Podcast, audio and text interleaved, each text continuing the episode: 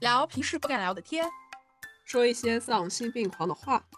欢迎大家来到鬼马茶会。大家好，我是茶子。大家好，我是格子。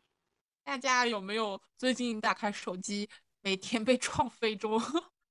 是的，没有错。哎，我真是每天工作都这么辛苦了，然后打开手机想放松放松，上面就会弹出各种新闻，然后。弹出一条创飞一条的那种感觉，每天都在被创飞，就是在工作上，在现实生活中被创飞，然后在网络上又被创飞，呃，要么就是天灾啦，要么就是人祸啦，好不容易熬过了疫情，然后又这里又打仗啊，那里又打仗啊，对吧？主要是很多都和我们息息相关，就是和我们国家息息相关。对，缅北诈骗了，孤注一掷了，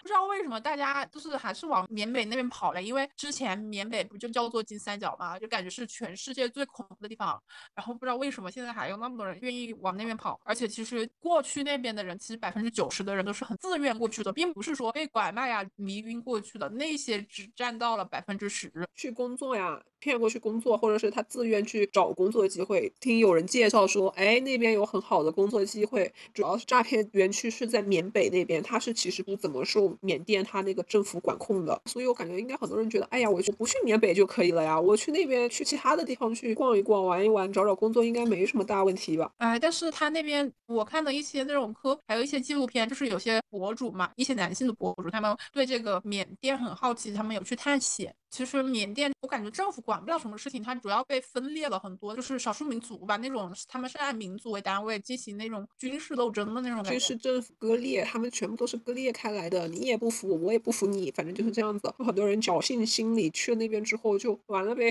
就回不来了。而且他那边很多官官相护，你有时候你有可能去去警察局啊或者什么的时候，你都很难回来。我感觉他们那边只要钱，就是呃你在那边。政府啊，警察什么的，他对这种事情就是睁一只眼闭一只眼。他反正就是你给钱，我就护着你，也不管你是正还是邪。我最近被创飞的是什么？最近追一个剧，我在想啊，我觉得现实生活中我们已经过得很难了，已经被工作创飞很多次了。然后我没有想到，我现在看一个言情剧，就是那种上班现实言情剧，我都要被他们的结局给创飞。就是大众都想要一个。Happy ending，结果他就给一个开放式结局，我真的我后面三集我立马弃剧。什么剧啊？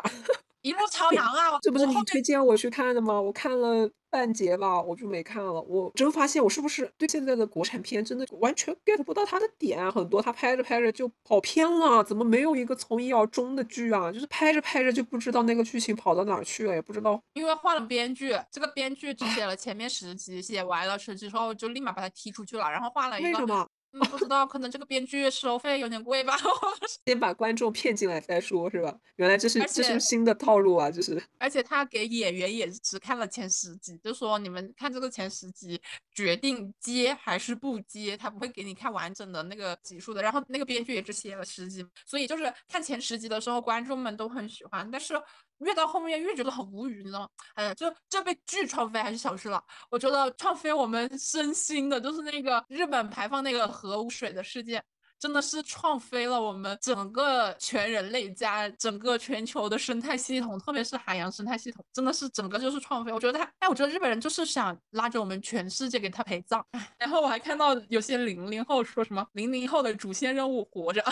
可不就是嘛？现在大环境这么乱，这个排核废水事件，我记得是二零二一年的时候，那个时候我就看到他们打的第一个预防针，就有他们发了个新闻说他们有几个排核废。水的方案，然后先跟你说一说，我们有可能选其中的某一个方案。然后他们说，有可能最大可能性就是把这个核废水直接排到那个海洋当中去。当时就是群情激愤，就是大家都在想，这是不是脑子挖车了？是不是这怎么想的呀？完全想不通啊！这应该是不可能的事情吧？没有想到两年后真的实现了，真的想，哎，真的就是如此的魔幻。说到这里，最近我听的某些，因为我比较喜欢在喜马拉雅上面听书嘛，然后我听的某些书里面对日本的称呼都变成了“小日子过得不错了国家”，都用上了那个梗。我最近强烈的感觉，我生活在一个魔幻的世界，就是感觉生活在整个世界就是一个很大的那个草台班子，要么就是啊，俄罗斯最近发生了好多事情啊，就是要么就是啊，细菌性的什么炭疽病啦，这种传染性很高的，反正就是还蛮严重的。然后要么就是谁谁坠机了吧？啊，那个坠机啊，就是那个新闻一出，然后我就去了解了一下，他是那个是俄罗斯的一个军事集团，私人军事集团瓦格纳集团。新闻上面说的是他们整个。大部分的领导层全部都挂掉了，就刚好大家想想，刚好大家都在一架飞机里面，刚好那架飞机有失事了，而且有说他们那个飞机刚刚就是飞升空的时候，飞机已经断联了，就是刚飞空就已经直接就是断联的那种状态。然后呢，我就感觉很割裂，就是说，就是最近的新闻，就是要么就是缅甸那边发生了什么事情，泰泰国那边又拐卖了什么人，然后要么就是呃。美国那边啊，长期啊，就是很多的那个国际事件都会影响到中国，就感觉以那个中国为 圆心出发，然后往四周扩散的一些那种事件啊，全部都能够汇聚在一起，然后从而影响到中国的那种感觉。嗯，我我是感觉，我感觉我生活的很魔幻，这里出了事，那里出了事，然后我还得上班，可不是吗？哎，可能真像有个电影演的一样，就是除非就是全全球都变成丧尸的世界，然后我那天就不用上班了。然后 我觉得啊，这个核污水排了之后，说不定以后真的有人长三头六臂。哎，我感觉哦，就是他们那个那个东京的那个什么奥运会的，不是那个开幕式吗？就就是长得鬼像样的，我感觉他就是在预言，在预言排了核污水之后，人类就会长这个样子。然后以后我们这种长得像正常的人类，反而在他们那个世界还不正常。就希望这个还是不要发生，我觉得这个有点恐怖。而且在那个情况下，你说你要不你不工作吗？也不可能啊，他总是有阶级划分的，总得有事情让你去干。你哪怕变成了一个丧尸，你还是要有劳力付出啊，你要活着，什么时候要工作呢？而且我以前就是没有觉得，就是就之前不是。很小的时候不是还流行过那个世界末日吗？二零二零一二年那个对二零一二 年世界末日。然后我以前就是那一年我都不会觉得是真的会有世界末日，直到这一次日本排核污水的时候，我就我在想说，会不会真的我在世的时候真的能迎来世界末日啊？我的天，我觉得好恐怖，因为它那个排的那个水是排向海洋的嘛，呃，海洋里面那个藻类它是产生氧气的嘛，它是占全球氧气的百分之七十，所以我在想说。嗯，那些藻类就是吸收了这个核污水的那个有害物质，你说藻类会不会变异啊？然后藻类产生的那个氧气会不会也变异？然后我们吸收了这个氧气之后，我们会不会也变异？就是那氧气还能吸收吗？以后氧气会不会要卖了呀？那哪里还有那种呃造氧的地方呀？造新鲜氧气的地方呀？都没有了。它这个水循环是全球的。而且这个受第一影响的其实是那些海洋的生物，我觉得他们他们做错了什么呀？他们就要承受人类的这种破坏。当时在网上也很火，就是说质疑叶文洁，理解叶文洁，成为叶文洁。我真的觉得就是日本这个排核污水的事情影响真的非常非常大。我觉得都不是说什么战争的问题啊，我觉得这是对全人类的一个影响，全球生态的一个影响。我感觉它是在加速我们这个。世纪的灭亡，就可能说我们这个世纪灭亡之后会有新的世纪出现，就跟那三体一样，你知道吗？这种事情他做出来了，他就是完全没有把他的国民放在眼里，没有把世界人民放在眼里。主要是他这个投放的话要持续三十年内，如果按照他的计划来执行的话。而且我去看了一下他这个排河污水的事情嘛，他其实在嗯发生这个核泄漏的时候，中途去关这个泄闸的这个那个日本人他中途跑了，你知道吗？他中途跑了，贪生怕死跑了。后面日本他们就是他们在没有发生这个核泄漏之前，他们有加那个大坝嘛，预防核泄漏的大坝。原本给出了一个方案，说加高到十五米嘛，他们没有，因为他们觉得这个。这个花这个钱他不赚钱，就是就没有花这个钱。就是他们其实在这个核泄漏之前，他们有很多选择去保护这个核反应堆的。他们一次一次选择利益，包括这核泄漏之后，他有很多选择可以阻止这个核污染的事情。前面有很多选择可以保住的，要么就是把这个反应堆给灭掉。但是灭掉的话，这个反应堆投投资了有三到五个亿吧。要么就是一些方案成本很大，所以他就选择了一个最低廉成本的，就是排向海洋，就是拉着我们全世界的人民跟他垫背，不仅是全世界的人民，还有海洋的生态和生物。我真的觉得那些动物跟我们一起生存，真的是倒了八辈子血霉了，真的是他们在海洋里面活得好好的，哎，但是这种事情发生都发生了，而且它还要排三十年，我觉得我们就要做好抵制他们那边的，特别是食物啊什么的产品，不知道他这个有没有确定？哎，就是他他预计排三十年，但是不知道他中间会不会，就是大家如果一直这样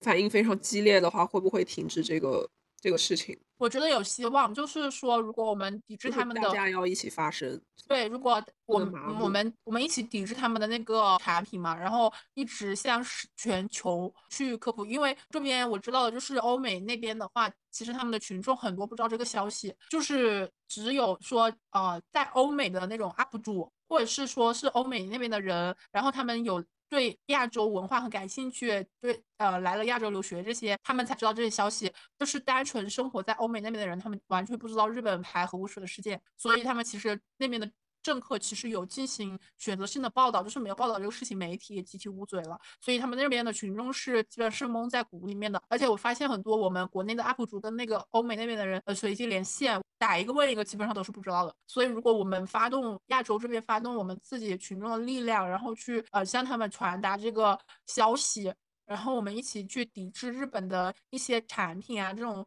这种事情的话，他们。日本本国它没有办法正常运营它的经济啊，它或者税务流程的话，我觉得他们这个对他们起到了警示作用。因为你你像无论美国他们怎么帮他们，对吧，也是有限的呀，因为购买者不买单呀。而且我看到有一些人就推测说，哦，现在欧美没有没有对日本的那些食品海鲜下达禁令，然后他们就说很有可能把日本的这些海鲜啊运到欧美，然后呢再经过欧美出品到中国。所以我觉得近几年还是吃国货比较好，这种海产品什么的吃国货。最近反而把那个禁止日本的一些产品输入的一些条令啊，全部都解除了很多，特别是海产品。对，都解除了。我觉得你说的那个很有可能绕一圈，然后哎，又回到了你中国人的手上。你们不是反正喜欢消费嘛？反正不是说中国是消费主力军嘛？喜欢买买买。最后等一下，咱们虽然抵制日本的，好，等一下那些东西绕了一圈回到我们手上，哎，还是日本的。所以我觉得，就是我们面对这个事情，一是就是我们作为群众，就是星星之火可以燎原，各方面的去抵制日本的一些产品啊、消费什么的。对。我真的很每次说到这，我都会很心痛。我觉得大家不要低估某些国家的那些下限，就是他们的下限是我们有可能想象不到的低。就你不知道他们给你吃什么东西，你去如果你去他们那里去玩的话，你不知道他们本国的人会给你吃什么东西。我之前嘛，我。很喜欢宫崎骏嘛，我还想说，我也想去宫崎骏建的那个吉卜力的那个主题的那种乐园去看一看、玩一玩。我现在因为这个事情，我整个就不想去日本了，连带韩国我都不愿意去了。韩国它不也是靠海产品生活吗？原本就是主要吃海鲜，然后腌泡菜都是用海盐，结果现在韩国那边也很严重被污染到了，连腌泡菜的盐都没有办法。韩国，韩国政策也蛮价吧？海盐都会涨价，然后他们那边平时都是吃海产品的嘛，要吃炸鸡啊。还好我们国家主要吃的是矿盐和湖盐，主要是苦了咱们那个沿海地区的那些那些普通老百姓，或者是靠这种渔产业生活的那一群人。真的污染到咱们国就是沿海那一块的时候，其实他们的打击是最大的。是的，当天不就是有个大姐和她女儿在买海产品吗？就下面有一群喷子，就在那里说你这个不能吃，吃了会长那个。但是他们那些海产品都是在排污之前捞的呀，还没那么快了，大家。对，没那么快。而且我们国家是提前有措施的。你想想，二零二一年的时候它就已经有那个预告了，而且它只是官方声明，但是有可能在那个之前，国家领导层面他们其实有可能已经提前。很早就知道会有他们会有这种计划了，可能提前很久就已经采取了一定的措施的。但是我跟你说，我还是我以后可能我以后应该不会去吃海产品了。个人出发的话，好，你想想看，我们都没有完完全全的把中国的海边都玩遍、都走遍，还没有好好看遍中国的是很美好、很美丽的那种沿岸的风景。啊，那我重新说吧。你看，我们海南也没去，北海也没去，大连也没去，青岛也没去，这种沿海的很多城市、美丽的地方都没有去。结果现在去不了了，就怕说海污染，然后也不知道说这些对海洋到底有多大的污染。而且我看到，就是他们不是预估了有多少多少天嘛，全球污染虽然很玄学啊，但是我觉得你也不得不信。就是我看到一个 UP 主免费占卜塔罗。他要说这个污染比我们想象来的更快，更快速的全球污染，更快速的报应就会来，就是对人类的报应。就因为这种小日本做的这个事情，导致对人类的报应会来的很快。作孽呀，真是在作孽。哎，这让我想起了，就是。艾跃进教授，艾跃进教授之前的一次发言很火，特别是这个小日本这个事情。他说他九六年就提出中华民族富强以后第一件事情就是干掉小日本。他说宁背一世骂名，也要子孙万代享福。这个就是罪在当代，功在千秋。我觉得他讲的很，我觉得他们就是很自私，而且很为为利益为导向。他根本就不，你看他排那个核污水的事件，你觉得他有点人性吗？主要是他们的国民主要就是靠这个产业的呀。怎么就能够就是做出这样子的决定？所以他想着什么样子的利益好处？所以他想着卖给我们中国人啊。然后呢，你知道吗？他们就是居最低的工，但是干最坏的事情。全球的公害事件八件里面，他们占了四四件，占了一半。什么？日本水俣病事件，日本四日市哮喘事件，日本北九州市爱知县一带米糠油事件。日本富士山无痛病事件都是这种什么化学的污染，简直要被他们气死！真是的，我觉得他们还是离我们太近了。离这么近干嘛？韩国当时就是当天排放的时候，不是韩国有大学生就闯入了那个驻日使管道室吗？我觉得真的给点个赞。韩国的政府不做人事，但是韩国的群众其实还是明白这个事情的。其实也是因为他们是直接受害者了。我觉得但凡就是。正常的情况，正常的人类，你听到了他这个事件，你只要了解到他背后的这些逻辑，了解到他背后的那些呃那些元素的危害性，就不会那么的冷静的去对待这件事情，就不会觉得这哦这只是一个污水处理的方式而已。它那个里面的那些某些危险元素，可是要以几十年、几百年、几千年为单位去化解的吧？好像一时半会儿那些污染物完全是就会一直在那里。完全没有办法去分解掉的，然后它可能循环循环着，循环到然后到每个人的身上，每个人的身体里，然后就开始产生癌变，要么就是基因突变，你生的小孩呃少胳膊少腿，要么就是多胳膊多腿。主要是现在你不知道它会有什么样子的一些呃突变症状，就是癌症是癌症那个并发率增高是那个已知的，但是其他的一些东西是未知的。就是这些事情，你还不知道下一个会出现什么样子的一个呃疾病出来，就是有可能还是全球范围的一种疾病。而且那个专家他说了嘛，主要是现在是五十到六十岁的人的群体，就是也就是我们爸爸的年纪了，他们可能是或者是我不记得是现在五十到六十岁，还是或者是多少年之后的五十到六十岁的这个群体是呃这个患这个癌的高发人群，就是因为这个排核污水的事件。导致的这些高发人群，然后还有一个，还有一个可能就是生的小孩很容易基因突变，或者是说会有一些各种各样的问题。然后我之前不是刷那个微博看到了吗？我就是一个小孩子问爷爷那个事情，对吧？那个小短片就意思就是说，呃，那个小孩问他爷爷说，呃，那其实那么多年之前的那场就是核排污事件，也没有对我们的世界造成多大的影响啊。然后那个爷爷就说：“呃，是的，孩子，那个事情已经过去了。”然后欣慰的摸了摸，摸了摸他孙子的第二个头颅，反正就是人都是三头六臂的那种状态，就很讽刺。对，而且是什么呢？那个小男孩只有他爷一半高，然后长两个头，然后是横向发展的，就是就很矮，然后又又又有好像是有两个屁股吧，然后有有两个。脚，然后那个脚特别像恐龙的脚，然后那个又有好几个手那种。开始第一张漫画它是切的近景，然后你只能看到一个脑袋，你以为他是一个正常的人。到最后一个画面是切了个全景，然后你才发现他这个是变异了的，就是三头六臂的那种人。然后他爷爷又是个正常人，就是相当讽刺他这次日本排核污水的事件。那其实他这次的日本排核污水事件还是一个公开的那种国际事件，不知道大家有没有去了解？就是像。很其实很久很久之前就有类似的那种呃大范围的污染事件和污染事件，但其实只是没有报道出来。就是美国以前的那个呃太平洋核试验场，就是大家现在很熟悉的一个词叫做比基尼比基尼泳衣呀什么的。就是那个时候，因为当时美国在那个比基尼岛那个上面搞那种核试验嘛，当时对有个岛叫比基尼啊，对，叫做比基尼。然后就是这个泳衣为什么叫比基尼？就是当时这个比基尼岛的核试验非常的知名，当时美国那边很多家媒体都报道嘛。然后当时比基尼的这个泳装的那个设计师就想要乘一波东风的那种感觉，就是想要哎呀，我觉得他蹭热度，他也不管这是什么热度，反正就是蹭上了就行了。果然就蹭上了呀，就是他是美国人吗？知名度享誉全球，就叫做比基尼了。他是美国人吗？那个人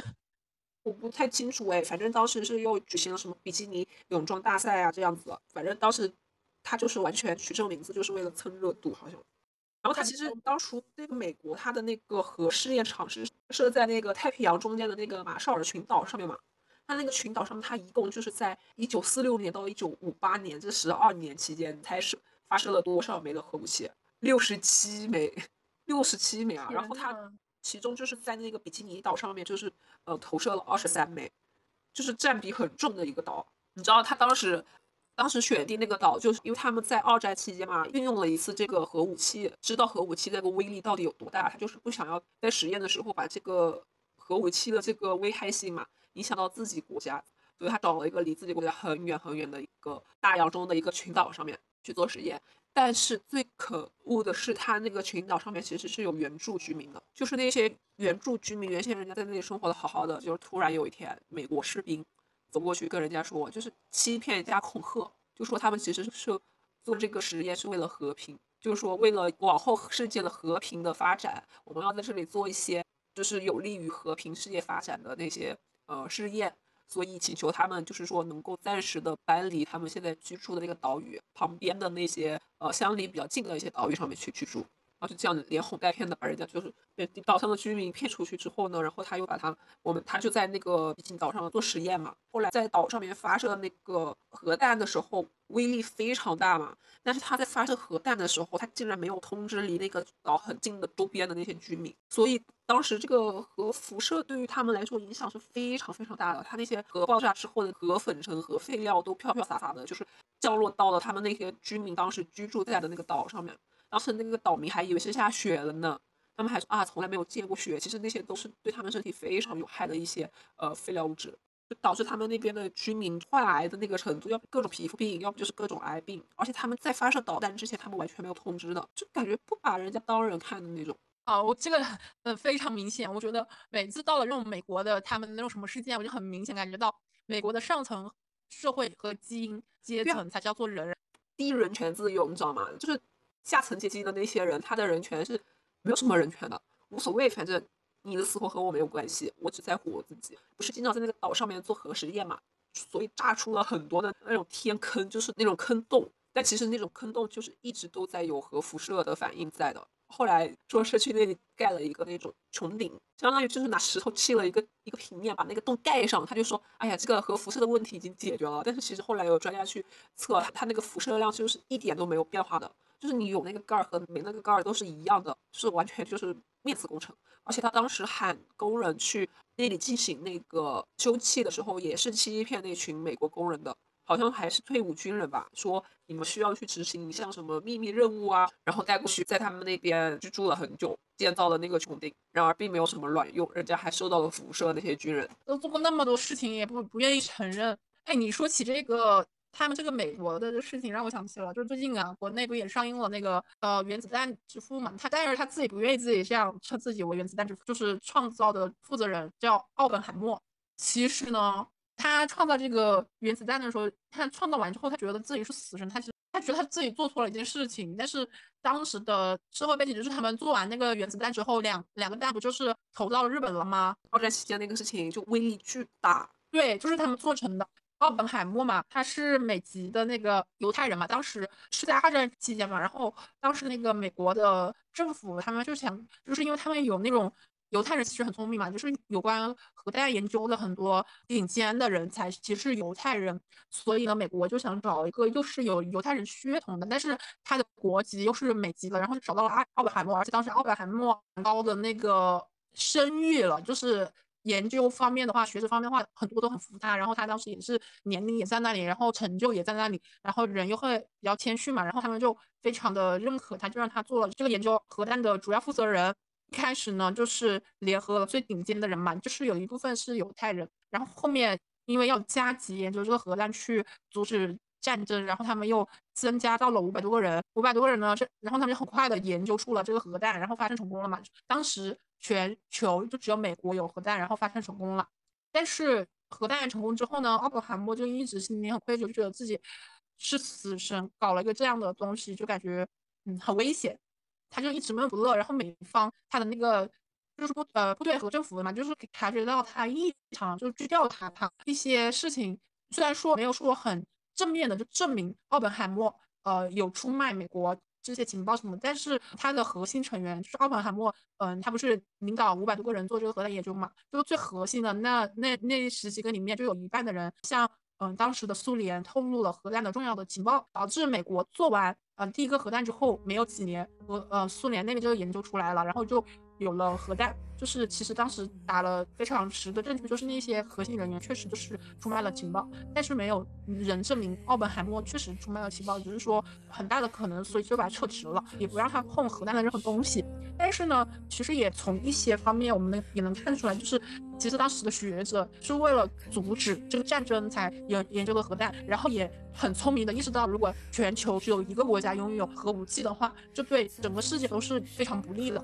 就对其他除了美国以外的所有国家都是独立的。所以当时他们就有有透露给是苏联，而且当时苏联的话，他是想追赶美国嘛，而且苏联的情报局是非常厉害的情报间谍，所以当时立马苏联就有了呃核武器的一些很重要的研究数据，就马上研究出了核武器。在那个之后，美国才将呃核武器的一些重要数据给到。欧美的一些国家，然后才陆续的拥有，然后欧美再给到印度，然后我苏联这边呢，就是有给我们。我中国，所以说全球的话有很多国家，就是也不说很多了，就是有几个比较重要的国家是有核武器的，就没有造成一家独大。我其实我其实不敢想象，如果全球只有美国有核武器的话，我们现在生活会是什么样子？我不敢想象，因为美国是一个非常不近人情的国家，而且他只做他想做的事情，啊，而且他对主他们国家的上层和精英阶层下的人民都非常的不好。你觉得他会对其他国家很好吗？他是一个很容易随便发生发动战争的人，而且很喜欢赚那个战争钱。万字利开头，没有利益就不要跟他想要有什么平等的交流。